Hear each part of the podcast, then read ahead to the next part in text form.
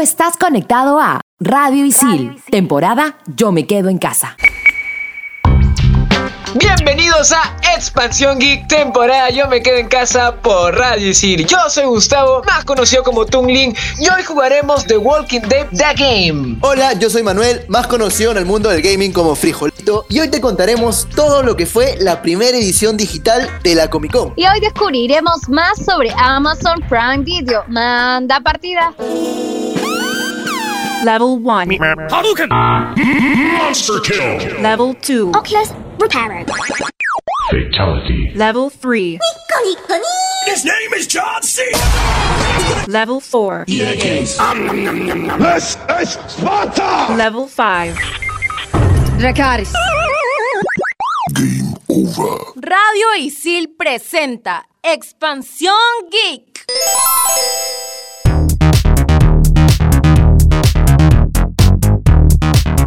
Walking Dead The Game es un videojuego basado en la serie de cómics de Robert Kirkman. Fue desarrollada por Telltale Games y el juego consta de 5 episodios que fueron lanzados entre abril y noviembre del 2012. Es un juego de género aventura gráfica o point and click en el cual podrás tomar las decisiones del protagonista. Actualmente el juego está disponible para Xbox 360, PlayStation 3, Microsoft Windows, Android, iOS, PlayStation 4 y PlayStation Vita. La ubicación del juego toma lugar en el mismo mundo del cómic, donde los sucesos ocurren poco después del comienzo del apocalipsis zombie en el estado de Georgia. Sin embargo, la mayoría de los personajes son originales del juego, el cual se centra en un profesor universitario de nombre Lee Everett, quien rescata y después toma cuidado de la pequeña Clementine. Kirkman supervisó la historia del juego para asegurarse de que correspondiera con el tono del cómic, pero permitió que Telltale manejara la mejor parte del trabajo de desarrollo y la historia en específico. The Walking Dead ha sido aclamado por la crítica que elogió el duro tono emocional de la historia y la empática conexión que se establece entre Lee y Clementine. El juego ha ganado unos 80 premios en la categoría Juego del Año, incluyendo premios de USA Today, Game Radar y Online y los Spike Video Games Awards. Más de un millón de jugadores han comprado al menos un episodio de la serie, con más de 8.5 millones de episodios individuales vendidos a finales del 2012. Y su éxito se ha visto como una revitalización del debilitado género de los juegos de aventura. En julio de 2013, Telltale dio un comunicado de un episodio descargable adicional llamado 400 días para extender la primera temporada y cerrar la brecha hacia la segunda temporada, cuyo lanzamiento se dio el 17 de diciembre del 2013. La secuela directa del primer videojuego fue lanzada en diciembre del 2013, con un total de 5 episodios, al igual que la entrega pasada. La historia se situaba dos años después de los acontecimientos de la primera temporada, centrándose completamente en una Clementine que se veía forzada a madurar en un mundo cada vez más hostil y peligroso. El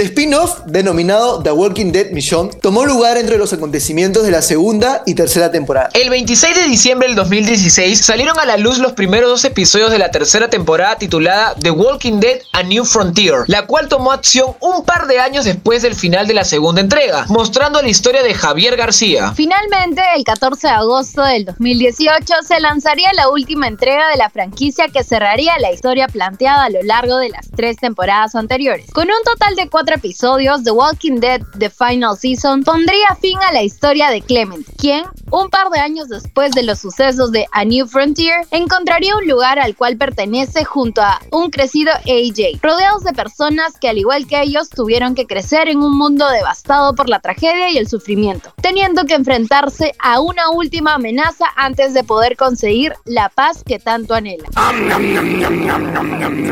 Expansión Geek. Todos sabemos que nada dura para siempre y que todo tiene su final. Y la información se salva de esto. ¿Qué pasaría si perdiéramos todos nuestros documentos, archivos, fotografías, contraseñas? Jules, la verdad, déjame decirte que eso sería una catástrofe total. Por eso, en Expansión Geek queremos recomendarte la importancia de hacer copias de seguridad de todos nuestros archivos. Porque algo que sí es cierto es que no te la puedes jugar a perder todo tu trabajo, tu avance en los videojuegos o tus recuerdos. Puede ser, no sé, una, una salida al campo, una salida a la playa con tu novia, con tu novio, o recuerdos familiares tal vez. Como dice el dicho, es mejor prevenir que lamentar. Y para hacer esto se puede emplear diversos soportes, entre ellos están los discos externos, USBs o el almacenamiento en la nube, por ejemplo. Si optas por tenerlos en dispositivos externos, ojo, nuestra recomendación es que almacenes esta información en tienen una ubicación diferente a tu lugar habitual de gaming. Se podría decir como que una ubicación secreta.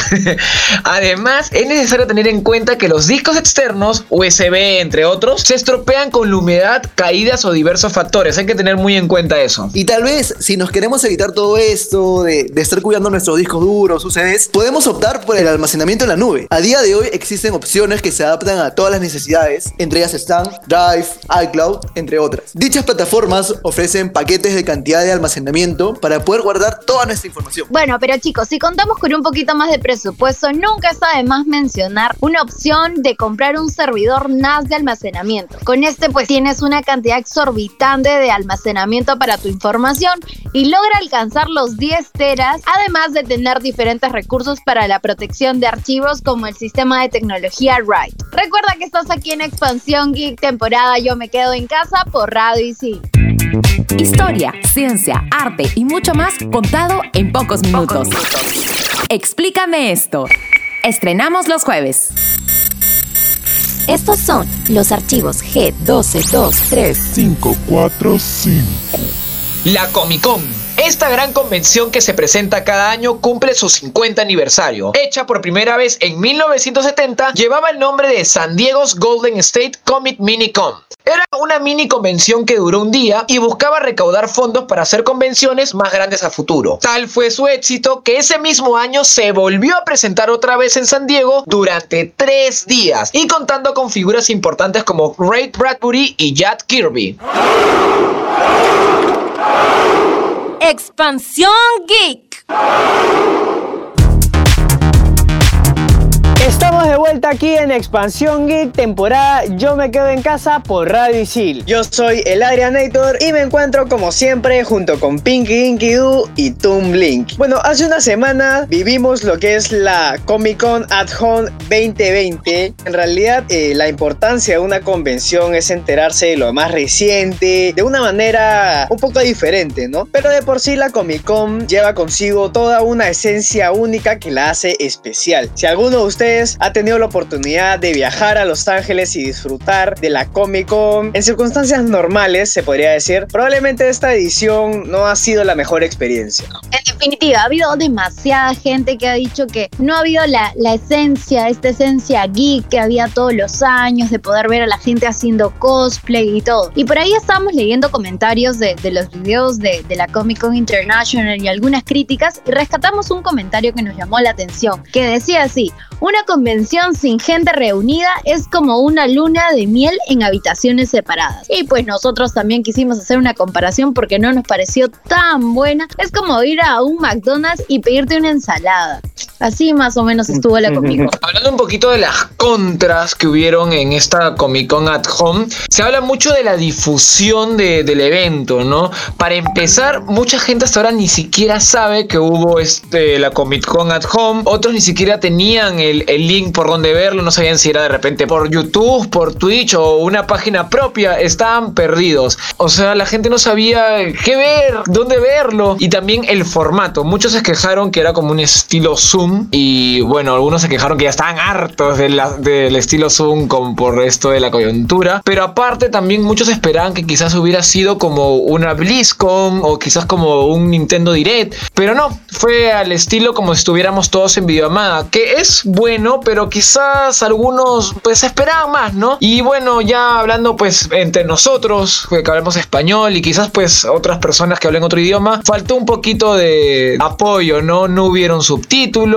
no hubieron traductores y no es difícil, por ejemplo, BlizzCon, eh, justo el mismo ejemplo, ¿no? La Nintendo, Nintendo Direct siempre ponen subtítulos, así que... Justo como tú dijiste, Gus, creo que ya la mayoría está un poco cansado, un poco harto de las videollamadas por Zoom. Pero de lo que sí nadie está cansado es de ver a Marvel año tras año presentando los nuevos proyectos, nuevas películas, nuevos avances sobre los que nos traen. Y bueno, lo que pasó este año es que estuvo completamente ausente. Por ahí hizo un par de anuncios, pero la verdad es que a nadie le importa. Eh, Sony tampoco participó. Por el otro bando, DC también estuvo ausente. Pero la diferencia es que DC en paralelo llevó a cabo la Justice Con, en donde estaba Zack Snyder, eh, Henry Cavill y diferentes personalidades de Warner Bros. comentando acerca de, del Snyder Cut de Justice League. Y cabe resaltar que esta Justice Con fue hecha por fanáticos y aún así creo que incluso estuvo más atractivo que la propia cómic. Pero bueno, ya vamos a dejar de echarle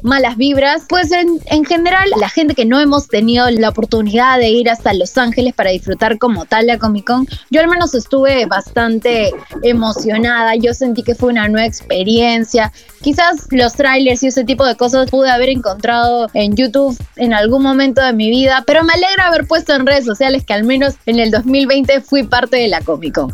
Algo es algo. Pero nos estuvieron presentando desde trailers, entrevistas, como dijeron ustedes, que parecían un estilo Zoom en el que solamente estábamos de espectadores. Habían celebraciones de aniversarios, muchas masterclasses con este estilo de dibujos, de storytelling. Había gente que eran los mismos creadores de cómics que también estaban presentando de cómo nosotros podríamos hacer nuestro propio cómic. Creo que por ahí subieron unos cuantos puntos. Estoy de acuerdo, Jules. Quizás, eh, como estábamos hablando, ¿no? Estos son los pros, ¿no? Quizás la innovación, los storytelling, los masterclass. Ahí sí, en verdad, yo opino igual que tú. En verdad, me parece súper genial. Pero como hablábamos al principio, ¿no? Faltó la difusión. Hubiera sido lindo que muchas más personas hubieran eh, disfrutado este contenido. Y genial, pues, si hubiera sido con subtítulos para varios idiomas. Pero no importa, ya. Dejemos de hablar de contras y no hay que tirarle tanto hate a los po y hay que rescatar los pros. Hay que hablar de los paneles, que es la salsa, es lo que, lo que nos interesa de la Comic Con. Presentaron una nueva serie del universo de Star Trek. También en Disney Plus va a haber un- una nueva también serie de, un superhéroe de Marvel que es Hellstrom. También tenemos eh, por mismo Disney Plus el Phineas y Ferb Candace contra el universo, que es una película de este famoso di- dibujo que veíamos muchos de nosotros y en verdad yo estoy emocionado porque a mí me gustaba mucho. Si bien lo vi un poco ya más tío, igual siempre me llamó la atención. También tenemos la secuela de Sonic que fue confirmada para el 2022, pero todavía no nos han dado muchos detalles. Otras presentaciones que podríamos resaltar y que esta es la única con la que estuvo presente Marvel es la de ahora sí estreno, te lo prometo que ahora sí lo estreno de New Mutants. Dicen,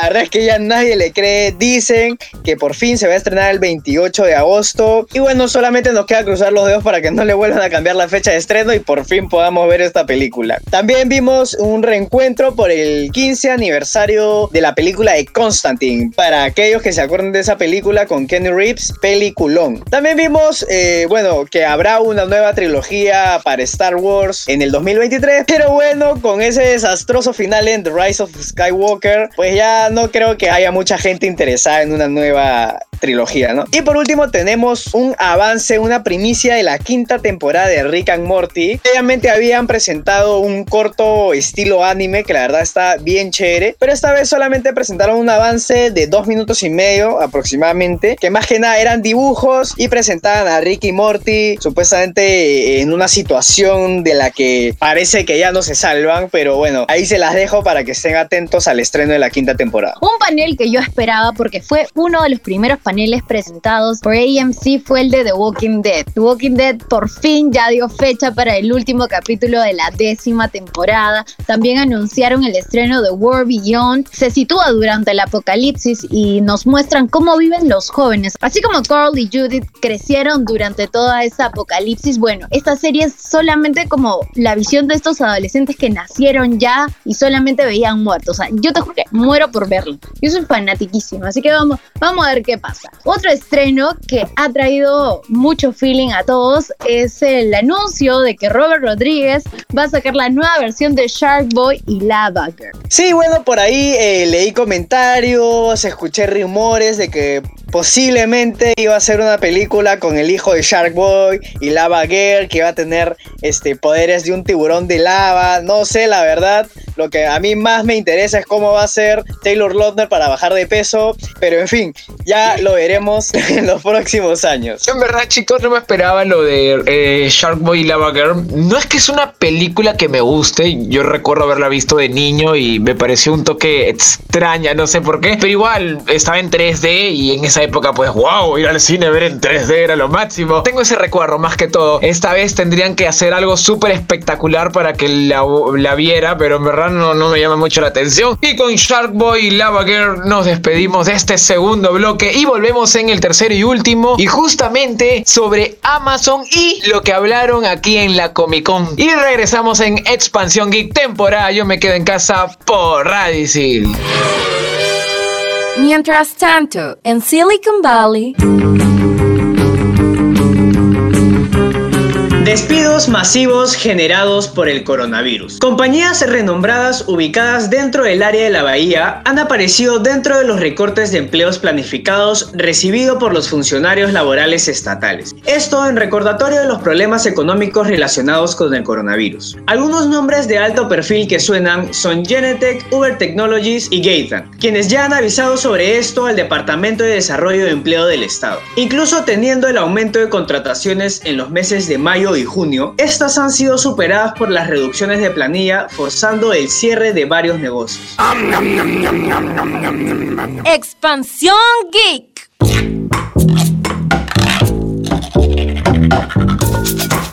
La edición la Comic Con at Home ha estado llena de mucha controversia y la calidad de la misma se ha puesto en duda en muchos portales especializados. Pero algo que sí es cierto es que nos ha dejado muchísimas sorpresas. En ese sentido, Amazon Prime Video fue uno de los panelistas más esperados de esta edición, debido a que la compañía anunció en exclusiva para el evento la realización de la tercera temporada de su exitosa serie The Voice. Una gran noticia ya que la serie todavía no estrena su segunda temporada, la cual está programada para septiembre del 2020. The Voice balancea perfectamente la sátira política, un argumento basado en superhéroes y altos niveles cómicos de gore, siendo una serie con más reproducciones en toda la plataforma. Además, la compañía mostró importantes avances de su contenido original. Entre ellos destacamos Utopia, True Seekers y Paper Girls. Con esto, Amazon Prime Video busca hacerle frente al contenido original de otras plataformas y seguir comiéndole terreno a sus competidores. Pero antes, ¿qué es Amazon Prime Video? Cuando se habla de Amazon Prime Video, se está refiriendo un servicio que ofrece videos, particularmente series y películas, obviamente, por medio de streaming. Este servicio permite disfrutar del video mientras está descargando, lo que implica que mientras más rápida la conexión a internet, mejor se verá el contenido y en tiempo real. Para poder tener acceso a este servicio es necesario tener o realizar una suscripción. El funcionamiento de este servicio es semejante a otras plataformas como Netflix y HBO.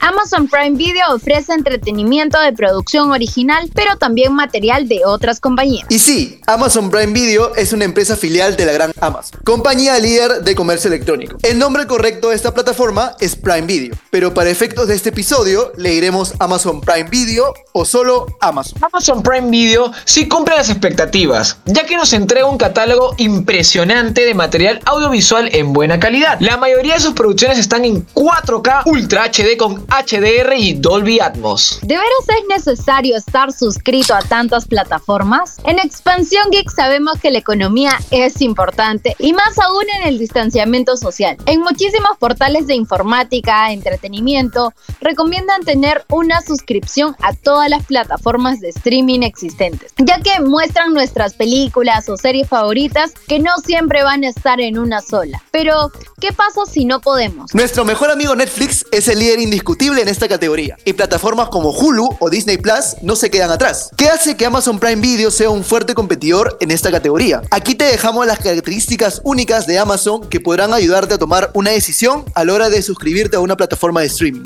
Amplio catálogo de series y películas aclamadas por la crítica. Amazon tiene un gran catálogo de películas, series y programas de televisión. Se estima que se maneja alrededor de 12.000 películas disponibles para cualquier consumidor, pero el tamaño no lo es todo. Las películas de Hollywood más reconocibles de Amazon tienden a ser más antiguas, como Iron Man 2, Misión Imposible, Rogue Nation y Top Gun. Además, en su plataforma podemos encontrar series como The Office, Mr. Robot y American Horror Story. Series tan importantes que la verdad no necesitamos hacerles presentación. Por otro lado, Amazon también ha estado invirtiendo en su propio contenido original, como The Marvelous, Mr. Maciels, Patriot, Jack Ryan, The Man in the High Castle. Otra característica importante es la tarifa única. Sí, para el ahorro, para poder ahorrar para el Play 5. En ese sentido, Amazon Prime es más sencillo. Una membresía anual de 119 dólares te da acceso al catálogo completo sin publicidad, además de beneficios relacionados con compra y música. Si de repente te parece muy alto el precio, puedes elegir que te cobren 12,99 mensualmente. No existen tarifas, ni planes, ni niveles, ya que esta membresía anual te entrega la calidad más alta, dispositivo de streaming y conexión a internet te permita. También tiene transmisión de programas en vivo. Si eres de los que ya no pagan servicios de cable y extrañas los programas que se transmitían en vivo, Amazon Prime Video permite suscribirte a redes de cable como HBO, Epix, Stars y la CBS All Access. Estos canales a menudo ofrecen la opción de programas en vivo, que normalmente se transmiten por cable o satélite. Además de que puedes acceder a todo el contenido después de la fecha de emisión inicial. Es necesario señalar que este servicio no está incluido en la membresía anual, ya que el costo extra es para pagar la suscripción a una emisora. Otros beneficios de la mano de Jeff Bezos. Tampoco debes pasar por alto que una membresía Prime tiene otros beneficios, como el despacho gratuito de muchos productos de Amazon. Sí, de Amazon, la plataforma de compras online más conocida y segura del mundo. Además, tiene recursos en Prime Music, almacenamiento de fotos ilimitados, entre otros. Expansión Geek. Ceviche o tlayuda, hasta ahora no sé cómo se pronuncia, pero este fue el debate que desató Netflix hace unos días por Twitter. Pero todos sabemos cuál es la respuesta correcta y la que debió ganar. Hoy hablaremos de Street Food Latinoamérica. Comida, comida y más comida. Y qué mejor si hablan de la nuestra. Pero ¿de qué trata? Es una serie documental en la cual conoceremos historias de personas que han marcado la diferencia en comidas callejeras, desde Oaxaca, México, Buenos Aires, Argentina, Bogotá, Colombia y hasta nuestra bella Lima Gris. Esta versión de Street Food es un poco más de comida callejera del siglo XXI, así que si no ves por ahí a la tía Veneno con su clásico carrito, no te enojes. ¿Por qué verla? Porque una vez más nos podemos sentir orgullosos de que la gastronomía peruana es reconocida a nivel mundial. Aparte también, Street Food solo dura entre 30 y 35 minutos por cada capítulo, o sea, súper poquito. Quizá no aparecen todos los platillos que nos representan, pero en esta ocasión solo hablaron de Lima. Con fe y sacan una versión de comida de la selva, o de la sierra, o de todo el Perú, quién sabe. Y como ya lo dijimos, pues la pueden ver por Netflix. Sinceramente, después de verla te abriré el apetito de manera voraz. Hasta aquí el programa de Expansión Geek temporada Yo me quedo en casa. Yo soy Hulz, más conocida como Pinky Inky Doo, y ya tienes una nueva opción para ver en Netflix. Yo soy Manuel Pejolito y no te olvides de echarle un ojo a The Walking Dead The Gay. Yo soy el Adrianator y aprovecha el contenido de Amazon Prime Video. Y yo soy Gustavo, más conocido como Tungling, y ojalá, ojalá que el próximo año la Comic Con vuelva a la normalidad y sea presencial. Esto fue Expansión Geek temporada Yo me quedo en casa por Radio Isil. Les mandamos un fuerte abrazo virtual. Cuídense mucho. Chao, chao. Bye.